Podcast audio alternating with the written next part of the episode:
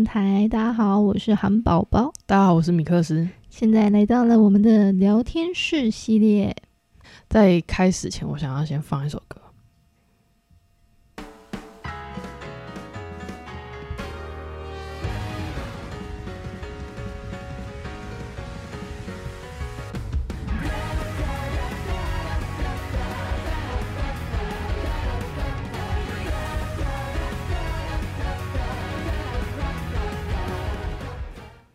是不是觉得很意义不明？我是我我为什么要放这首歌？好，这首歌其实就是是《鬼灭之刃》油锅篇的主题曲。我觉得这个主题曲真的非常厉害。它这首歌的名字叫做《残响善歌》，然后我觉得光“残响”这个东西啊，这个这个词，它就已经足够代表这个油锅篇一整部，它里面就是。也是疯狂的残杀，他比。第一集可能都还要来的血腥，光这首歌你就会觉得很热血，然后也就是完全为这个音柱所打造的。因为你没有看《鬼面》，所以你可能比较少看到网络上面的风评。你看到的风评可能都是社群上面大家比较良善的评论，比如说哦，他的画风很精致啊，然后他歌很好听啊，然后多厉害多厉害怎样？嗯，大部分都是听到称赞的，因为我蛮喜欢看。看动漫的，所以我身边有一些人也会是动漫迷，然后我也会去看一些社团，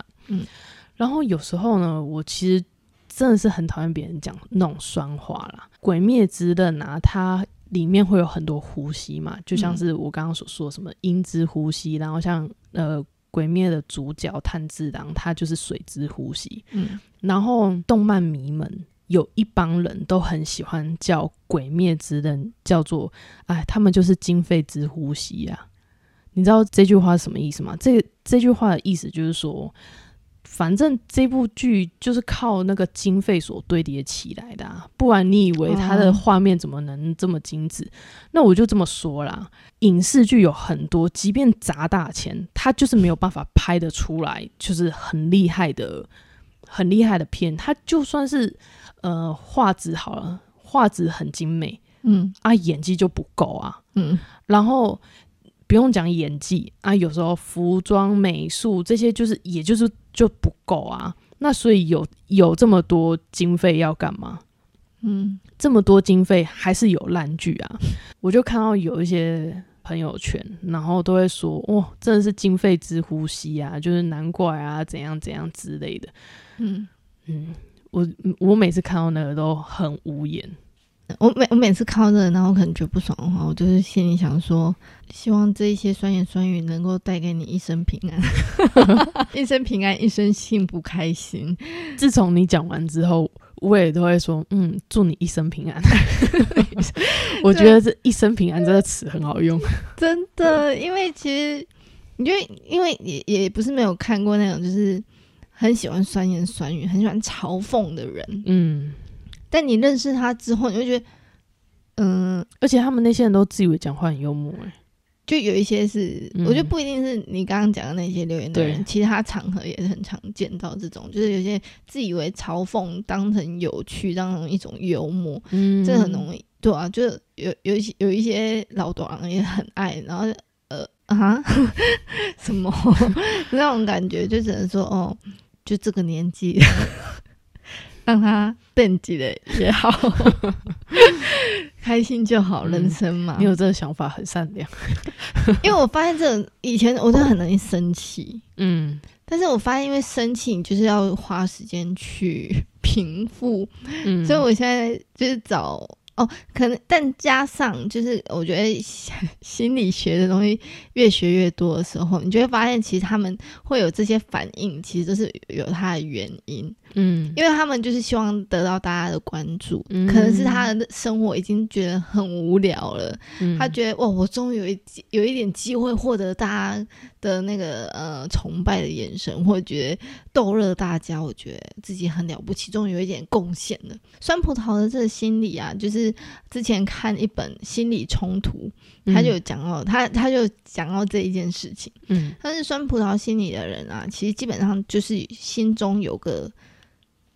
有个冲突，或者是他其实是心里是痛苦的人，所以他会透过这样方式来减缓自己的痛苦，但他却不去面对真正痛苦的那个症结点。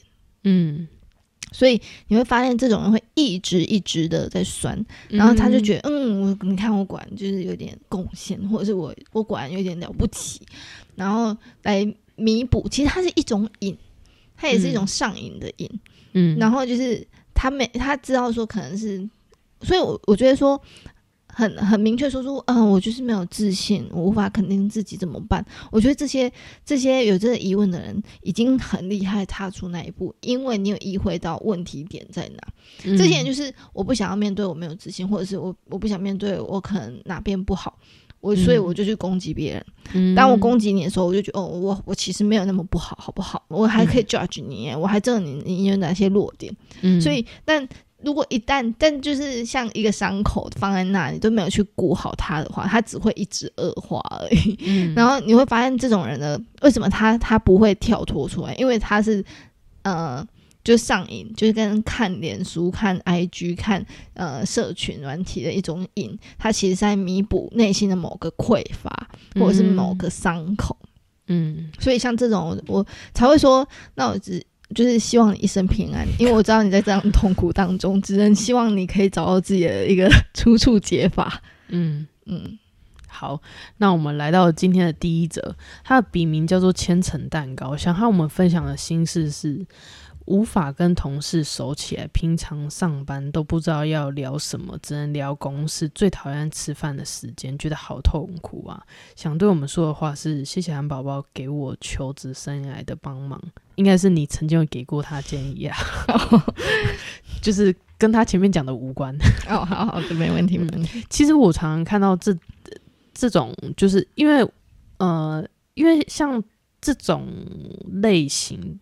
好像蛮多人都会觉得蛮痛苦的嘛，然后有时候也会看到有些人做懒人包啊，去分享说，比如说要怎么跟同事比较热络啊，干嘛的。但是如果光吃饭这件事情呢，我就比较想要知道说，那千层蛋糕他以前在学生时期的时候吃饭会不会觉得很痛苦？嗯，因为其实呃，在日本的习惯，他们都会觉得。午饭就是要跟别人一起吃才会比较香，嗯，可是，在台湾的习俗里面好像没有这个东西，所以小时候其实我我会觉得吃饭时间很痛苦的原因，是因为小时候的位置都是并在一起的，嗯，然后，呃，我非常不喜欢，就是班上总会有一些同学，嗯，而且是很多同学非常喜欢看你的便当内容是什么。但因为小时候我家境不是特别好，所以我的便当里面就几乎不会有肉，然后完全就是用淀粉来喂饱自己的胃。对，就是家里面帮我带的便当是这样子，所以我就非常讨厌就是别人在看我吃饭。嗯，然后所以我我就觉得吃饭时间好痛苦哦。然后因为台湾的学校又没有什么流行去顶楼吃饭的这一种。这种习惯，然后我很记得，我以前小时候都会把手围起来，就像是你不想给别人看考卷答案的那种姿态，然后狂吃，吃吃吃吃吃，然后吃十分钟，好吃完，所以我吃饭都很快，嗯，然后到后来，好像到到五六年级的时候，我就。跟家人讲说，因为那时候好像学校有一些折扣吧，反正就我就跟家人讲说，我想要就是订学校的便当来吃，嗯，就是诶营养午餐，对对对对对对，好像一一学期交多少钱吧，我有点忘了，然后反正就订了，然后订了就我就会觉得哦。比较自在一点点，但后来发现还是会有人很喜欢在吃饭的时候跟你聊天，坐在旁边啊，然后就跟谁换位置干嘛的。那时候我也会觉得很不自在，因为我不太喜欢吃饭跟别人讲话，因为呃，我觉得我蛮注重吃饭的礼仪，我不喜欢在吃饭的时候喷东西，我觉得那个很脏，然后我很不喜欢听到哦的这种声音，就是。因为如果你会，你很喜欢在吃饭的时候讲话，就代表你一定会有那个咀嚼声。因为因为你不可能，就是呃，应该是说我遇到的啦，我遇到的类型都不太会出现那种咬完再讲话，他一定是边咬边讲话，嗯，然后就开始啪啪啪，就是喷的到处都是，然后又讲那种那种咀嚼声，然后我就觉得哇，好吵，然后又好脏。国中或高中的时候，我就开始不太。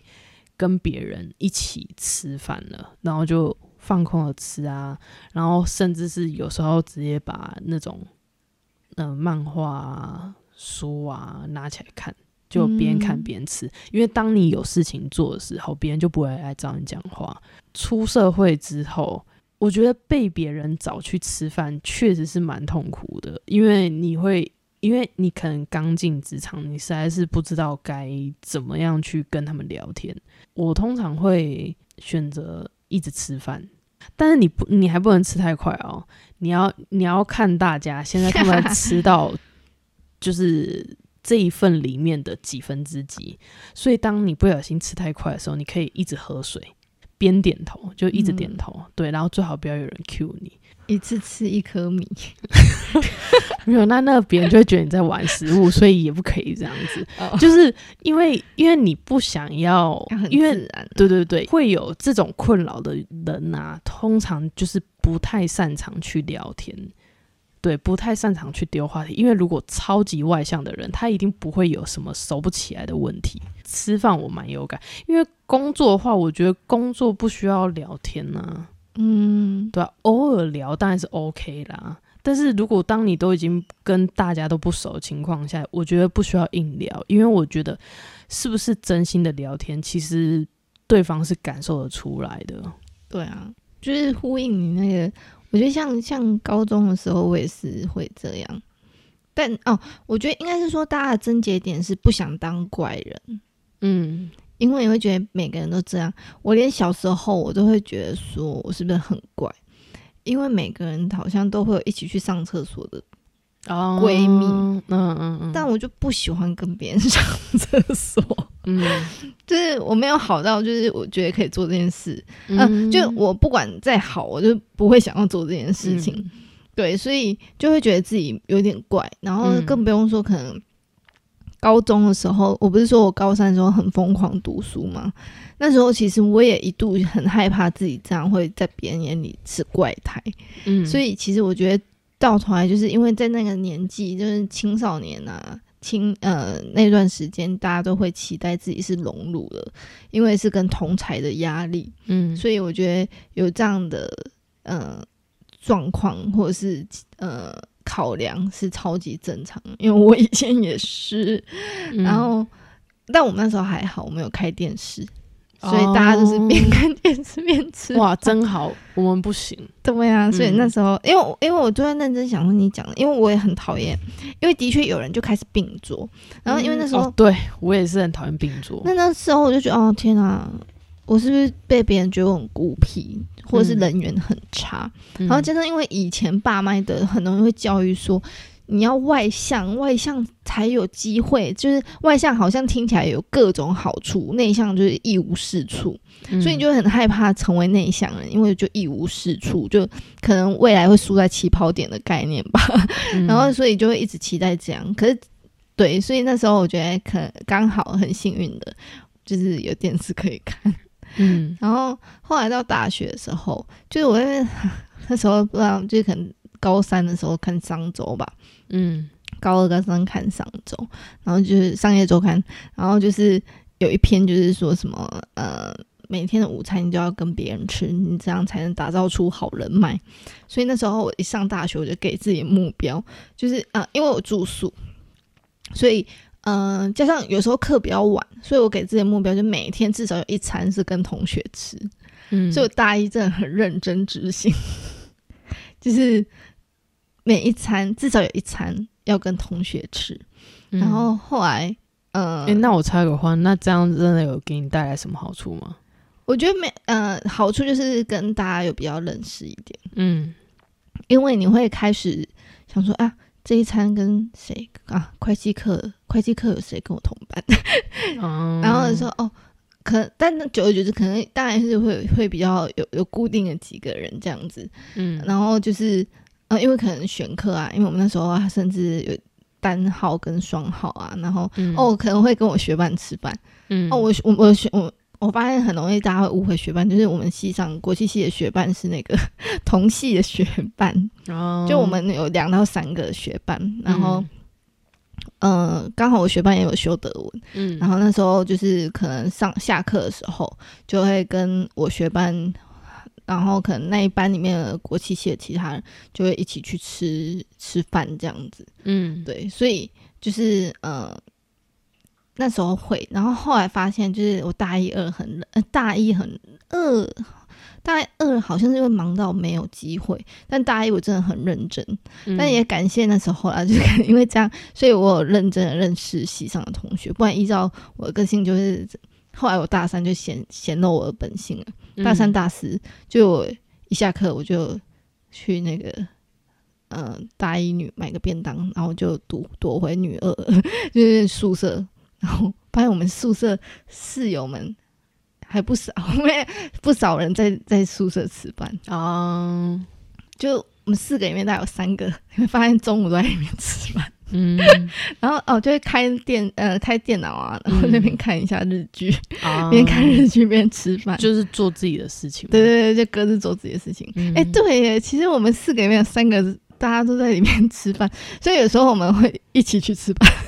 哦，这三个那还算是有伴了。对对对，还是算有，但很很少啊。就是毕毕竟周间还是会各过各的，嗯，因为我们都不同系，嗯，然后也不同学院，然后就是嗯，有来就是除除了学姐，然后其他不同科系，但但是像我们周末可能就是都有有可能就会。一起出去吃饭，去公馆啊吃个饭，然后再回来之类的，或者是有人要出去，就说：“哎，帮我买点便当。” 然后一次就带全寝室的人的便当回来。对，那也很不错，很不错。那时候，但但我我意思说，他后来大三、大四可能就就没有这种压力，或者是就累了，就一就大一、二，因因为在逼自己做自己不是很擅长的事情，就是真的是消失。把那种热情消失殆尽，所以大三、大四，尤其大四，就是很做自己。我我那时候住 BOT，然后反正就是买 seven 便当，嗯，方方便即可，对，方便即可，连那个 就没有认真的是去看，要要要去买很好的便当，就是路过的时候 seven 买一下，嗯，然后就带回去吃饭。对，所以 anyway，回到那个。千层蛋糕分享的那个，我我我会讲那些故事，是因为，嗯，我觉得很多人会一直灌输一个，或许我们可以思考，为什么要跟同事很热络啊？嗯，其实就跟同大学一样啊，你为什么要跟大学同学很热络啊？嗯，因为其实如果你说为了要结交朋友好了，那或许。这些人让你热络不起来，就是话不投机啊，那就不会成为你的朋友啊。那那为什么硬要去就是维系这样子的关系？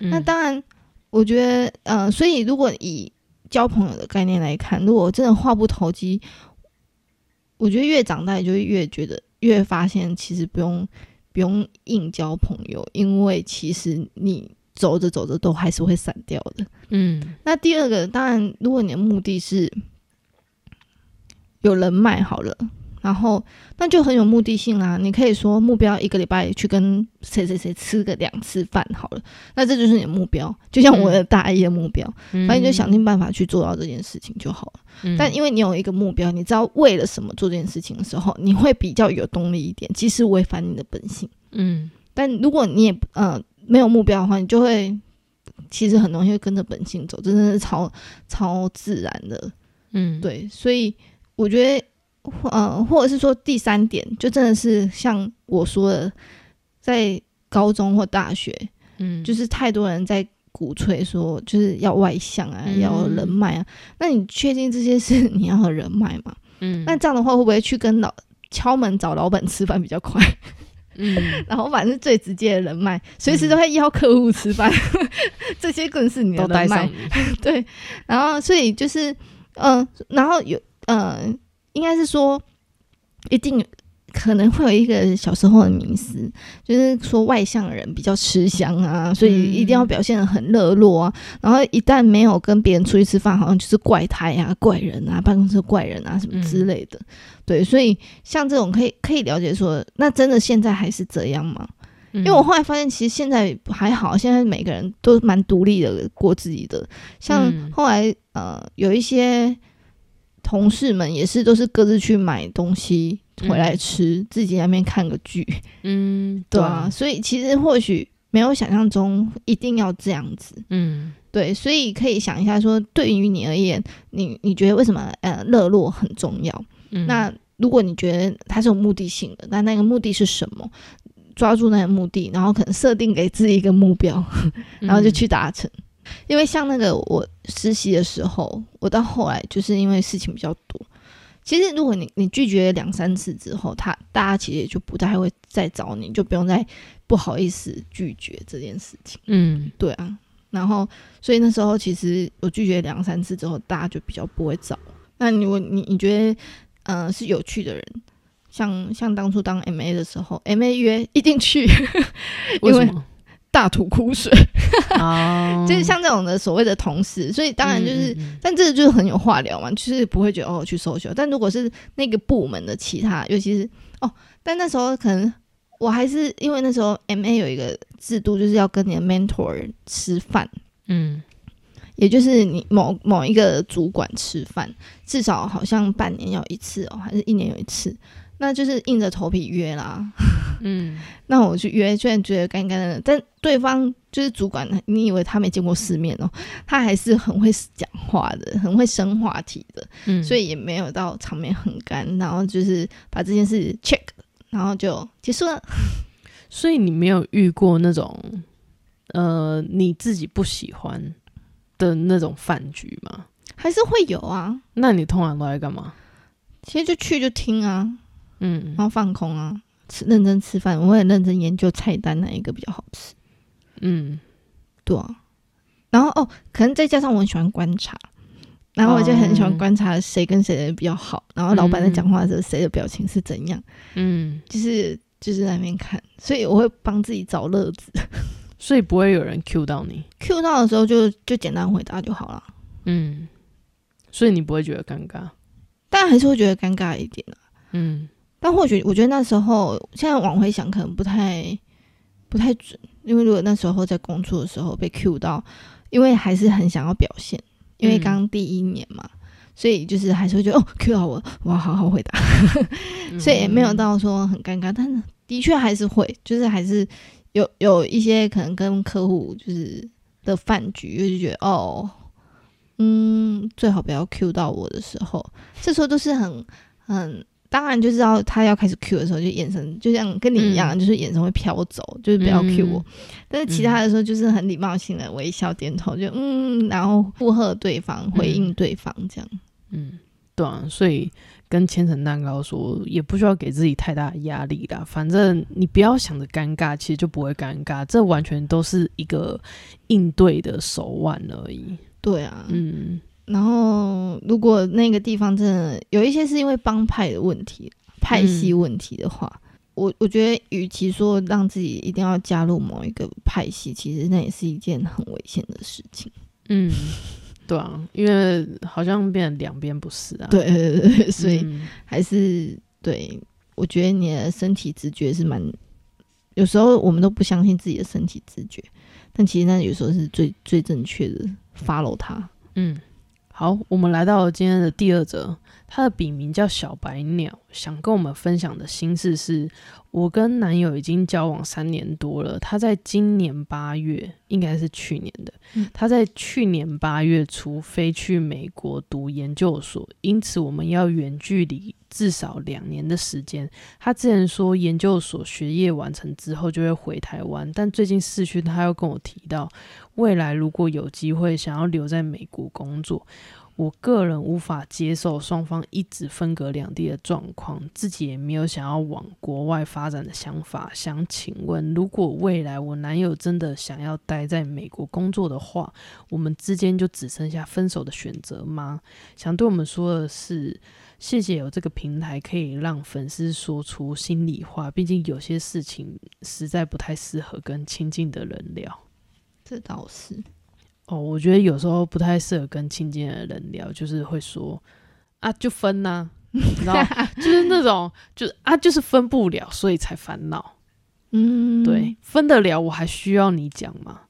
比较温柔的说法，当然就是还没发生前，当事情遇到的时候，他确定了，你们一定会认真想出一个解决方式。但当还没确定前，一切都是想象的时候，或者是还有空间的时候，有时候多想也也于事无补，因为未来变化真的很大。你你本来的计划，到时候也不一定会会。成真，那如果确定的话，到时候或许在那当下就会，你就会有想出需要的解法。就像有些人希望在那边工作，但就是找不到工作，你也只能回来啊，对啊，所以才会说，哦，这就让我想到，那嗯，我记得那时候。我回 我不是回高中分享的时候，就是我就去找那个老师说：“老师，你当初那一句话真的是犹如醍醐灌顶一般，让我突然意会了一件事情。其实他讲的话就是很直接啦。我就说：哎，老师，你觉得我如果考上呃 A 学校、B 学校跟 C 学校，我要怎么选呢？因为我觉得 A 学校的哪个科系，B 学校的哪个科系，我觉得他们真的都很好，什么之类。我老师那时候。”就很冷冷的回说：“那等你考上再来讨论。”突然间，对耶，如果我结果 B 也没考上，我还讨论个什么啊？而且现在就是真的穷担心哎，而且真的是太奢侈的担心了。就等考上的时候，你再担心都来不及，又不是说哎，你考上马上要做决定。嗯，对，所以那时候就我只要遇到事情，发现自己有点担心的太早的时候，我都会告诉自己。老师讲过，发生的时候是会有机会让你做反应的，那就不用这么提早担心，因为提早担心之后，也很多事情没有如你想象的那样。嗯，而且其实，呃，也还有，也还有，我很喜欢的一句，哎，有没有一句话，就是我自己的感触了，就是当初像高中担心的事情，其实百分之九十都没有发生啊。百分之九十九其实是没有发生，在在在我的经验里面，说人生的很多事情，其实大部分你担心的事情是不会发生的。嗯，对，所以所以就是你只要有机会找到一个你曾经担心但后来没有发生的事情，用这个信念支持着自己，那那其实就是我我我是这样找到自己一个人生的，我是这样的方式找到人生的一个解法，就不要让自己一直穷担心。嗯，对对对，我发现这个好像很适很适合你耶。对啊，超适合我。嗯，因为我真的很容易穷担心，我会把，因为因为以前还有一个训练，就是你要想到最坏的，就是大家就说你要想要最坏的情境，哎，你要做最好的准备，然后就是想要最坏的状况，然后你要怎么去应对？所以，我就是可能这样训练一下，所以我是每一件事情都要想很多很坏的状况，就是。呃，不想还好，一想哦，对啊，那我 A 发生的话怎么办？那 B 呢？B 好像更危险，就是你开始会比较，然后一定要找到一个最坏的，然后就想到一堆情境，然后就开始无止境。那怎么办？那怎么办？那其实根本就是没有，就八字没一撇。嗯，但我觉得，诶，这个粉丝他可能想要说的是，就是因为毕竟现在大家都是大人了嘛，所以我在布我的未来。对，我的未来里面有你，那所以的未来却没有我。对，就是因为这个这个样子，所以才会让他觉得很担心。因为我觉得这件事情跟你去考学校不大一样，就是考学校我就是看分数嘛。对对，那没有双向的部分，可是他们是双向的。那那那，我觉得你提到一个很好的点。那我觉得，其实你你主要焦虑可能是来自于你有意会到说，你的人生里面都是我们，他的人生里面只有他自己。嗯，所以或许你可以，如果这是真正的焦虑的话，是不是暗示说，可能嗯彼此的沟通不太足够？嗯，或者是彼此其实早就有其他的点，你已经有发现他很自我，但是你一直在。为他做牺牲，而且你已经觉得累了。嗯，然后其实这某一个点是只是一个争端，让你想要，它可能是一个危机，但同时。我觉得说不定他就是转机，因为重新思考这整件事情。嗯，我觉得说不定他已经退缩过一次，也就是说你要去国外念研究所这件事情，他已经妥协过一次。所以现在你可能是小白鸟，是吗？嗯，小白鸟可能就是累了，然后也也有可能就嗯，因为可能出社会，或者是你在别的事情发现。你是有能力为自己发声，你是有能力捍卫自己的幸福、捍卫自己未来的时候，这为什么你这个信念在撼动？嗯，我不想再妥协。对，我不想再妥协了。然后我觉得这没有不好。嗯，就是为什么不想要妥协？应该是你有其他你自己更想做的事情。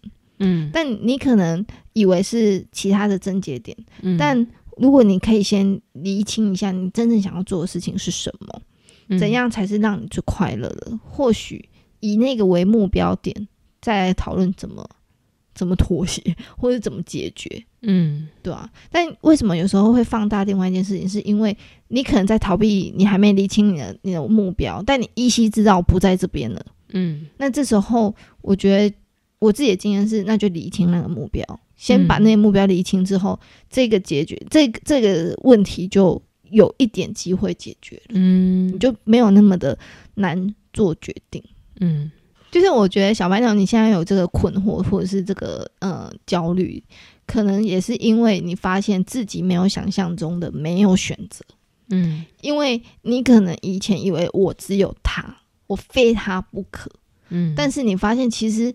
或者是有人把你讲的一文不值，所以你就觉得我只能将就他，或者是我未来我不值得更好的人，我找不到更好的人，你对自己没有自信，所以你你以前会觉得这些牺牲很重要，因为你会想要去那个讨好对方。其实你这一部分用牺牲在讨好对方的概念，这可能是你过往的面对压力的处理方式。嗯，但是你随着你的经验越来越多，或者是随着你能力开始，你眼界开了，你发现其实你是有能力的，其实你是有选择的。嗯，然后所以你开始知道说你那个信念不太准了，不太对了。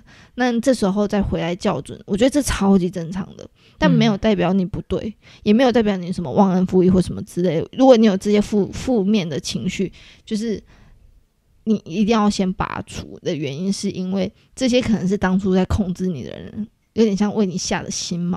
嗯，但你你要相信你的直觉，你是对的，你是有选择的，你是有能力的，然后你是可以肯定自己，你是可以做决定的，你可以不一定要受别人的的决定，然后你只能跟着做，然后委曲求全之后，可能就只能责怪自己，或者是自己闷在心里。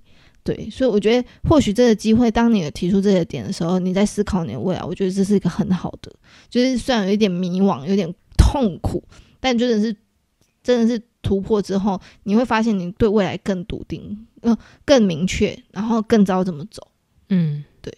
那我想出个延伸题：假如就是这几个月远距离的关系，让他。觉得他们的感情已经冲淡，所以他根本就也觉得说，诶，如果再比两年更多，那我连撑都没办法撑。那如果这个时候他想放手，但放不了，那你会给他什么建议？一定有他放手的原因啊，可能就是看不到未来，嗯，看不到两个人一起的未来，嗯。那这个部分，我觉得就跟失恋怎么走出来的方式一样了吧，嗯。可能找一个自己可以专注的东西，嗯，转移注意力，嗯，然后当然缅怀这个过去，因为毕竟这么久了，完全没有感觉，直接放下真的太难了。该哭就哭，想哭就哭，然后想想颓废一下都想放空，就这么做，然后开始找回自己的一个目标，嗯，重新校准自己的目标，对啊，不要做了不甘愿，对对对对，嗯。因为有些人会觉得说啊，我都等那么久，然后就会觉得 放弃有点可惜。对，但这个就跟投资一样啊，对啊，就是沉没成本。你要看的是未来，未来到底有没有看得到的远方？嗯，如果没有，就像你投资，你不能说哦，我已经投资一万。呃投投资好几万了，然后可是你就看到它已经没有前景了，它一定会只会越跌越多。你你总不能说我要再继续投，我相信它可以的。对，那只能安慰自己，想救它。对对对，想想救一个很大的公司。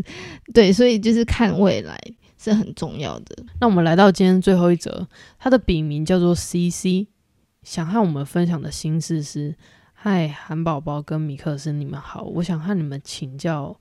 困扰我很久的问题。自从上大学之后，我发现我几乎无法承受挫折感和失败。每个学期开始之前，我都会保持着要好好学习的精神，但是在学期中开始跟不上进度的时候，挫折感就越来越大，然后最后就会开始逃避，不去上课，不去面对，最后到学期末。也就无法及格，这样子的改变造成，呃，这样子的状态造成我很大的困扰。从小到大，成绩好像都是我读书唯一的动力，我也没有其他的兴趣和专长可以舒压。而且在逃避的过程，我其实也会一直想着没有做的考试和功课。我一直都觉得我可以靠着自己克服，但每个学期都不如预期的结束。到现在卡在一个没有办法毕业，即使我知道我的老师都很聪明，课也都教得很好，但我就是没有动力去面对，经常陷在一个萎靡不振的状态。我在这里没有支持网络，家人和几个朋友都住在离我很远的地方，我觉得自己很矛盾。我想要毕业。但同时，这样子的生活好像让我失去了热忱跟希望。想请教韩宝宝跟米克斯，是否能给我一些指引和帮助？想对我们说的话是：谢谢你们做这样子的事情，帮助网络上的我们。我很喜欢你们面对问题的解析和看法，让我可以间接了解其他人是怎么面对和解决。虽然不认识你们，但感觉你们好像已经是闪闪发亮的大人了。是我也想要变成的那个样子。我自己观察，因为因为以前也是这个心态，完美主义的人大概只有零跟一百吧。嗯，做就要做到最好，做不到最好，那我宁可让它烂。对我宁可不做，然后我没看到，那就没关我的事。但偏偏有些状况就是没办法。然后这其实也是，嗯，我觉得 C C 或许可以看之前我那 YouTube 上的那个拖延症。的那一集，那一集我其实有提提到一些解法，希望对你有一点帮助。因为我觉得，呃，以前的我也会希望啊，这这为什么我会一直拖延？因为我觉得总会有一个时刻，我灵光，呃，就是灵感更好，我可以更专注着去完成它。因为我希望这个作业是很完美的被完整完成，然后就拖到交交作业的前一刻，那时候真的很想放弃耶。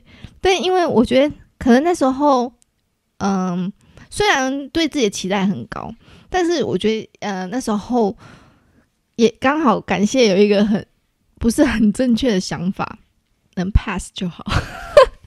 这个也是其实不太对，因为因为那时候真让我的成绩就是后来我可能要申请研究所，成绩就是没有很好看，但他另一方面却也拯救了我。呃，追求完美的那个心态，所以我想，好了，没关系，剩最后一个晚上就有交出去就好了啦。就重点有能过才是重点，这样才才是那个可以解决的的状况状态。那如果真的没办法表现很好，那就也只能这样了。那我就只能硬干了，这样。所以其实有一些有一些会为什么会这？嗯，会想放弃，是因为太追求完美，就只有零跟一百。但后来我开始妥协，就是六十分就好。我的目标不高，不用九十六十就好，就我不要再重修，这样就可以了。以前读书，你认真，基本上都会有好分数。嗯，但是当你开始发现说这个东西花了好久，还不一定有好分数，因为像。那个大学的时候，很多什么申论题啊，或什么，你根本不知道他就没有正确解答，我写到底会不会有分数啊？嗯，然后或者是说，呃，那个简报什么之类的，还卡在别人那边，然后就觉得无力感很重，又不能自己控制那分数，因为以前读书我读多少我就获得多少，但那种团体报告真的很烦，就是因为别人如果摆烂，然后他做不好，那也影响我的分数，然后你就觉得好烦，都是你害的，然后我就啊算了，那我不做了。的那种，很容易会出现这种心态。对，然后第二，我觉得还有一个可能，为什么大学会这样发生，就是你在别的地方找到成就感的来源，也有可能。嗯，所以像以前我可能就是在社团找到成就感，这为什么我的分数 到后来真的是吼吼 key 了，就真的是六十分，真的是追求六十分过。但因为我发现，呃，社团给我那个。成就感更大，就你会不自觉往那边靠近。人一定会找有成就感的地方去，因为会让你快乐。然后，但是这也会变成一种上瘾，所以你就很容易往那个地方飘过去。嗯，对，所以这为什么我觉得可以？嗯，所以那时候我自己的解解决方式是，我问自己，那为什么不干脆休学？嗯。如果有一个让我这么有目标的话，那为什么不干脆休学？因为我发现我更长远的目标需要我这个学历，我需要这个证书。然后这为什么我？但是证书会看什么吗？会真的是看你有几个 A、几个 C、几个什么的？其实大部分是不会的，除非要研究所。所以那时候我就想，好，那我自己不求什么要前几名，不求一定要一百。九十分，我求过就好。所以那时候厘清了说，哦，原来这学历、这读书的意义对我而言，这阶段大概是这个样子。所以我都会顾好我的基本盘，然后也因为这目的非常的明确，我知道我要过，我要需要这个毕业证书，所以那时候我才会厘清之后，我就努力去达最低标。嗯，对。所以反过来就是，呃，想要提供给 C C 的想法是说，第一，如果这一件事情对于你，你觉得读书没有意义，千万不要忘记休学也是一个选择。嗯，我也有朋友休学，然后也是表现很好的。嗯，那那当然就是第二，也要去想的是说，有没有其他让你更有成就感的？如果你现阶段其实你要逃避的，或许不是读书这件事情，嗯，你想逃避的是找自己。嗯，也就是你不知道自己要干嘛，然后你可能在考试里面时候没办法，可能控制感比较少，成就感降低，然后同时你没有找到自己未来想要做什么，所以你开始在逃避整件事情。你想要你想要离开这整个环境，然后你你想要离开，呃，别人好像闪闪发亮，别人好像很有目标，所以你对你而言这已经是一种压力。嗯，所以你才会想要。连这种地方环境都想要逃离，对，所以或许是可以好好理清自己的是，以前没以前只有读书这件事情啊，应该是在台湾或者是在呃亚洲很常出现，你是很正常的，没有人在呃不是大部分的人在高中都还是不知道自己要干嘛。因为我们没有时间在思考未来要干嘛。虽然我觉得新的教育啊，教育部现在改的那个课纲有机会让你去去思考，但是如果是过往的经验，大部分人是不知道的。所以只会读书很正常，我们也只会读书，因为那个时间点可能就只。在在这呃这样的教育体制下是很容易是这样状况，所以在大学的时候，其实我觉得你会有这样迷惘困惑，是因为你开始在思考你未来是要干嘛的，但是你你现在很觉得很痛苦，所以你觉得想要远离一下，我觉得很 OK 啊，你可以让自己所谓思考自己的方向的时候，好像听起来很大议题，有时候就是在你的纸上开始分析，开始写下你所有想过的东西，一一写下来，把它就是。视觉化的时候，你会开始有更明确的方向，没有你想象中的脑中那么乱。那那你可以花一整个下午待在，或者是花一整天待在星巴克，然后好好喝一杯咖啡，好好的吃一个甜点，你就没什么事都不要做，不要不要带其他的作业，就是来想，然后你想到什么就写什么，画掉啊，乱画啊，然后想要什么需要查一点资料，那你就去查资料啊，嗯，你就给自己一个没有。其他干扰下，然后好好思考方向，这样子。嗯，对啊，我不太确定 C C 他过去的成绩如何啊，就是在上大学前的成绩如何啊。嗯，但我觉得我可能没有遇到这样子的问题的原因，可能我在读书这方面我一直以来都不擅长，所以我秉持着一个不对自己抱任何希望。嗯嗯嗯，我觉得就是因为不对自己抱任何希望，所以你每一个得到都是真正的。嗯嗯嗯嗯，对，就是有点像是赚到的。像你的做法是及格就好了，嗯，因为你的重心其实是另外一个。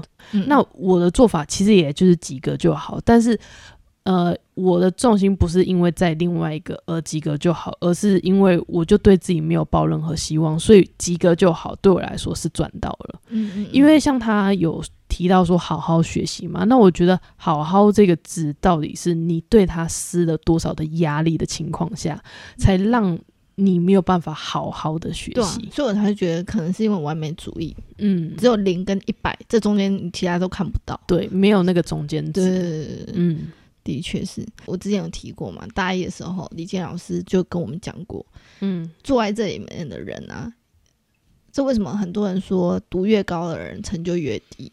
因为所谓的 winners curse 就是所谓的赢家诅咒，嗯，然后你很过过往就是会很简单走一条路，所以你只要同一条路一直走，你知道尽头在哪里，嗯，但是现在来到大学，太多选择了。然后你你会一下子不知道要怎么选择，嗯，然后你可能就是因为过往你会把你的成绩好，然后马上连接是爸妈骄傲的眼神好了，嗯，你现在就会一时间，如果你没有意会到说，其实你期待是爸妈眼神，你只要爸妈眼神透露骄傲，你很容易不小心就往那个方向继续走，然后你没有再思考过去，所以这为什么说有时候会像这种。嗯，所谓的赢家好了，在别人眼眼里可能是胜利组，然后你会发现他们很容易在四五十岁的时候突然说这条路根本不是我想要的。嗯，因为当初的他们没有认真在思考未来是什么，嗯，他们只觉得嗯这个可以让我有掌声，哦，这个人会让我崇拜的眼神，然后就不小心往那个方向走。所以，嗯，这为什么？我觉得可能是因为这样子的。这样子的状况下，它可能是一种祝福，但它可能也是一种诅咒，因为变成是当人没了，没有，嗯，没有了掌声，你还认不认识你自己？嗯，很明显就是因，嗯，可能 C C 就是因为没了掌声，然后你可能觉得做什么好像，即使因为因为像那时候，这为什么说，其实那时候上台大的时候也会很迷失自己。因为当初你可能都是学各个学校的前三名好了，到那里就觉得哈掉出二十名，或者就是哎受伤，我以前是怎样的？这种我觉得是很正常的失落感。我大一的时候怀疑也怀疑自己要不行，嗯，但是我觉得这是一个很好的契机点，嗯，因为这样的痛苦，你才意会到原来你有一个这个课题要去解决，嗯，然后。这过程真的很痛苦，真的是可能有时候会彷徨到真的会哭，然后甚至就是，呃，半夜想到就觉得很焦虑，然后可能会掉泪。我我我先跟你说，我的状况也是有这样过，所以这是很正常的。嗯，但是真的是突破之后，你想透之后，你会更有方向、更有动力的前进。嗯，对，所以你现在可能在前面的那个的。风雨中，嗯，还在探索中，对，还在探索中，所以这是很正常的。嗯，那他，因为他里面有提到一个说，因为他觉得从小到大成绩就是他读书唯一的动力，所以他也没有其他的兴趣和专长可以舒压。嗯，那针对这句话，就是我没有其他兴趣和专长可以舒压。嗯嗯，那你有想要给他什么样的建议吗？我我先说一下，就是我会挑这句去问你的原因，是因为。其实你的兴趣也不是一直以来都是插花，也不是一直以来都是画画，也不是一直以来都是瑜伽。嗯，我觉得。本来就没有一个什么从小到大的兴趣专长，那当然会有啦。像运动类的，运的话还是会有，像是运动类，比如说哦，你很喜欢跑步，很喜欢游泳等等的。的确有人是从小到大就对对对，那所以哦，那那可以舒压。我觉得跟运动有相关的，他可能会有，会可能会从小到大，你就会喜欢这件事打羽球什么。但是我觉得除此之外，除了运动以外啊，我好像很少看到有人是从小到大，对，就是哦，我就是一直以来都是这个兴趣陪伴我舒压，我觉得不会有这种东西。嗯嗯嗯。哦，我觉得你提醒的非常好，因为其实，在听这个时候，这一句话我也想要分享。嗯，但我刚忘了。所以，第一个，我觉得就像米克斯说的，就是真的有人，呃，我觉得很幸运，但是他一定是少数，就从头到尾，从小到大都有同一种舒压方式。嗯，就像刚刚米克斯跟我分享了，其实我也是后来才开始摸索，发现哦，可能花艺。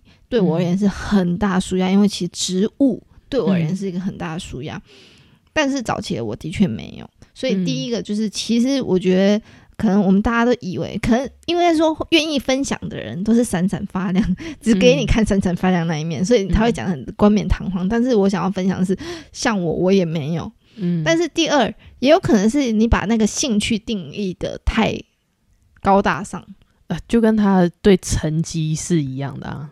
什么意思？他不是也想要好好学习啊？对对对，好好的，就是你可能是一百分才叫好好，我六十分我就觉得很好，所以他也觉得兴趣专长都是一百分的。对对对，因为像有时候兴趣啊，或是放松啊，或是这种，他是说放松吗？舒压，舒压，兴趣啊，舒压啊，其实有时候也不是那么高大上。如果对外啊，好，我我分享我高中的好了，对外高大上，我一定会说哦，我。高三继续学德文的原因是我要转移目标，那是一个很舒压的方式。嗯，但我没有讲的是，其实我每一次礼拜六晚上回去，礼拜天因为我住宿嘛，要回宿舍。礼拜天晚上十一点，我那时候超爱看 偶像剧，嗯，就是那是我非常舒压的当下。嗯，甚至我会在网络上看网网络上看剧。嗯，所以，但他很不高大上。嗯，所以我可能不会提到这件事情，但因为这样，所以大家会自然而然就哦，就是看剧而已啊。嗯，你你会觉得说哦，这不是什么兴趣，但他帮助你舒压，对我而言，他也是帮助我舒压。嗯，对啊，所以所以呃，我到现在还是很喜欢看剧啊。所以就是或许看剧呃，舒压的方式，我觉得应该是说你的兴趣专长跟舒压要分开。嗯。不是每一个舒压都要变成你的兴趣，很像很厉害的兴趣一样。嗯，我舒压，我可能就是看剧，但是呃，我的兴趣可能同时带了一点舒压，也就是可能画画，或者是那时候的确，我觉得学学的学语言对我而言是呃转移目标、转移注意力的时候，它其实也是一部分的舒压。嗯，那甚至是说，呃，像学钢琴，呃，那时候我继续有学钢琴到高二上吧。嗯。哎，高二下，然后那时候是因为我觉得很舒压。其实这所谓的舒压，我觉得舒压到头来对你的定义是什么？就像我，我最近看到一个，我跟你分享的那个，就是一个做那个嗯教成人班做那种玻璃的镶嵌的一个老师，他分享一句话。对他，他分享一件事情，因为因为他教成人班，所以很多成人去啊，他就说，我不确定大家对舒压这件事情的定义是什么，但请不要来之后，然后就开始跟你的朋友聊天，然后就觉得我好像是 服务生一样来服务的所有人，嗯，毕竟这还是一门课程。然后第二，我也不确定舒压的定义是什么。如果你以为来什么事都不用做。那就是舒压，那你可能要去的是 SPA 按摩馆。嗯，这边对于有些人舒压是转移注意力。嗯，我可以很专注在一件事情上，然后那件事情不会攸关我的焦虑，那是一种舒压。所以对我而言，我的舒压为什么是插画或者是画画好？因为在画画当下，你要很专注，你要看细节，所以其实你可以脱离很完整的脱离出工作。你会脱离开工作或者是一些呃可能比较有具有压力的事情，那当下就是一种舒压。但如果呃有些人舒压是真的要完全放空，那那也是一种舒压。所以可能是对于你而言，哪一种方式的舒压是最好的方式？那不一定每一个都要有意义，嗯，它能帮助你舒压已经是最大意义的。嗯，不要一直说哦，舒压就一定要创造出一个好像。这个兴趣要发展出个什么东西一样，嗯，那那是另当别论，那就是说你想要培养的专长，嗯，不要把所有事情放在一起这样。如果你试过看剧，可是对你没有起了太大的感觉，那我觉得严格说起来，在我的心里面呢，你可能就是比较不是自律的人。对我来说，在我心里面的标准比较不是自律的人的原因，是因为我发现呢，他们会说看剧对他们来说没帮助，是因为他们觉得可看可不看。不管是画画、插花，有那个瑜伽，还是要努力。对，而且是要脱离你的现实生活中的东西，去沉浸、专注在某一件事情上。在某，我觉得如果你是这样子的情况下的话，然后你又有一些呃零用钱可以去做支配的话，我建议你离开家里面的舒压方式，像是你可以去看展。你可以去看电影，然后你可以去听音乐剧，就是类似这种。因为其实如果你在台北的话啦，你的选择性应该也会很多。就台北、台中，台中现在有音乐厅了嘛？对。然后高雄也有什么魏武营？对。